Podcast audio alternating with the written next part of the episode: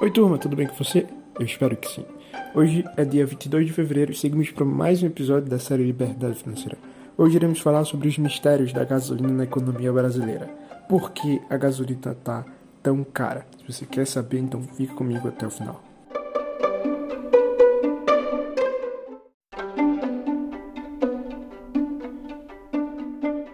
Se você faz parte dos mais de 55 milhões de pessoas que circulam com automóveis no Brasil, com certeza deve estar atento para esse podcast, porque a gasolina alta significa para você um maior custo é, de deslocamento do ponto que você quer até o ponto que você quer chegar. Enfim, em outras palavras, o aumento da gasolina é muito importante, não só para você que tem um automóvel e usa o seu automóvel, mas para pessoas que dependem, por exemplo, de transporte público e para aquelas que, por exemplo, dependem de aplicativos de motorista. Inclusive, os motoristas de aplicativos eles reclamaram bastante, foram muito prejudicados por esse aumento e muitos deles desistiram de rodar em aplicativos como a Uber e 99. Os afetados não só são os motoristas é, normais, como dos aplicativos, mas também as empresas que buscam é, e que bancam né, o transporte público ou privado para os seus funcionários. Quem não viu por aí um meme, né, uma foto com a surpresa da gasolina superando a faixa de R$ reais em alguns estados causou muita é, revolta, né, entre aspas, para as pessoas que dependem da gasolina para se locomover, de tal forma que há um questionamento, uma dúvida nas nossas mentes: a quem será que provocou esse aumento? Por que a gasolina aumentou? Quais os motivos e como pode ser feito para que isso é, diminua? Quem não lembra, por exemplo, de 2018, né, que houve aquela paralisação geral dos caminhoneiros e essa paralisação geral afetou a distribuição de alimentos em várias cidades, né? não só de alimentos, mas de vários outros recursos que os caminhoneiros eram responsáveis por é, distribuir.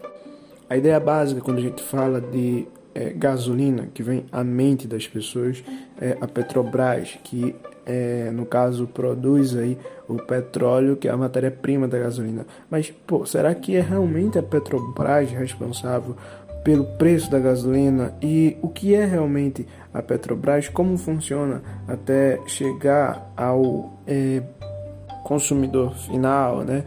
Qual é esse processo? Vamos entender mais. A Petrobras, na verdade, é uma estatal, ou seja, uma empresa que tem as ações majoritárias, né? ou seja, o controle maior aí, o, o acionista majoritário que obtém maior controle da empresa é o governo brasileiro. Ela foi inaugurada né, em 1950 após aquele movimento, né, após o movimento do o petróleo é nosso, e ela é o principal agente de produção e distribuição de petróleo. Só que petróleo não é gasolina. Como é que acontece para se tornar gasolina? Para virar gasolina, o petróleo é, passa por uma série de processos. Tendo o petróleo importado aqui no Brasil, seja, petróleo produzido pela Petrobras vindo para o Brasil, porque nem todo o petróleo que a Petrobras produz vem para o Brasil, né? Por exemplo, em 2018, a gente teve aí 21% de petróleo produzido exportado para fora do país e 79% produzido para o Brasil. Desses 79% é, que foi produzido para o Brasil, eles foram, foram para refinarias né, no Brasil. No caso, eles foram aí para cidades no litoral do Brasil, onde existem refinarias para passar por basicamente três etapas que não é o objetivo desse podcast argumentar e falar aqui. Mas o que você precisa saber é que até se tornar a gasolina, né, ele passa por essas três etapas na refinaria e a gente tem aí a transformação para o diesel, gasolina, gás e, por exemplo, querosene. E um dos motivos que a Petrobras exporta é porque a sua produção é tão grande que ultrapassa a capacidade de refinaria do Brasil, ou seja, é, a Petrobras produz mais do que o que o Brasil realmente consome, tá? E o que a refinaria do Brasil ela pode é, refinar. Né? As maiores empresas de distribuição do Brasil são a BR, né? distribuidora, obtendo 24% do produto do petróleo, no caso, e temos também em segundo lugar a Raizen e a Ipiranga, obtendo cada uma 20% é, do petróleo. No caso da revenda e distribuição do, do petróleo em forma de gasolina né, e, e diesel e tudo mais. Mas qual o motivo real do é, movimento do preço da gasolina. Então, é, não é só um motivo, tá? Mas poderíamos dizer que um dos motivos seria a flutuação do preço do barril, tá? Que influencia diretamente no preço final ao consumidor. A quantidade também de concorrência, tá? Do, do, do setor e outro ponto é a tributação.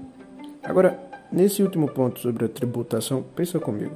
Se o governo tenta controlar o preço, então a gente tem algumas é, desvantagens por outro lado. Por exemplo, digamos que o governo é, ele, ele faça com que o preço diminua, né, o preço da gasolina.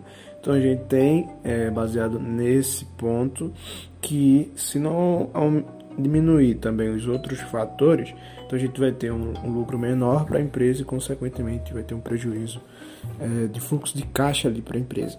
E se a gente ter o governo aumentando o preço para justamente esse fluxo de caixa não ser prejudicado, o consumidor final vai aí gritar, talvez até provocar uma paralisação como houve em 2018, né, que afetou todo, é, basicamente quase toda a economia.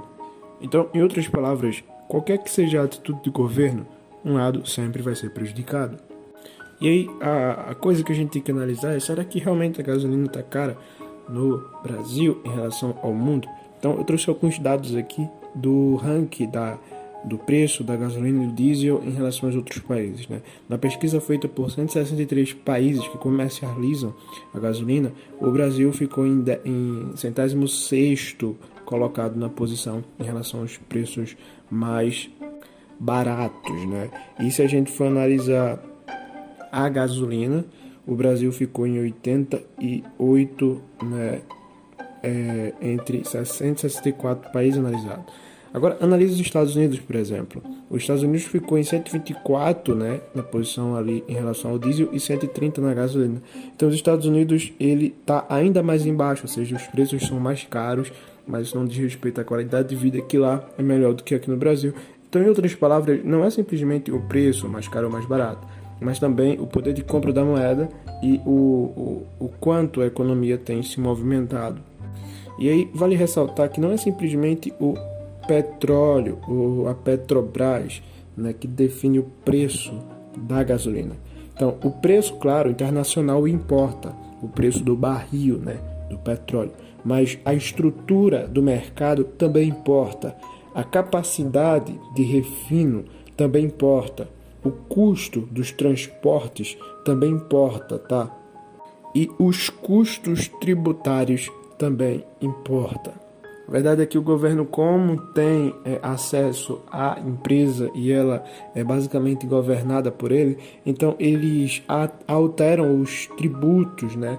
e fazem com que ou haja essa flutuação de preços para suas, os seus desejos. É o que aconteceu no governo de Dilma que eu não preciso contar, acredito que vocês já sabem. Para você saber sobre os tributos, existe algo chamado CID, que tem por objetivo é, de investir né, em estrutura de transporte e projetos ambientais.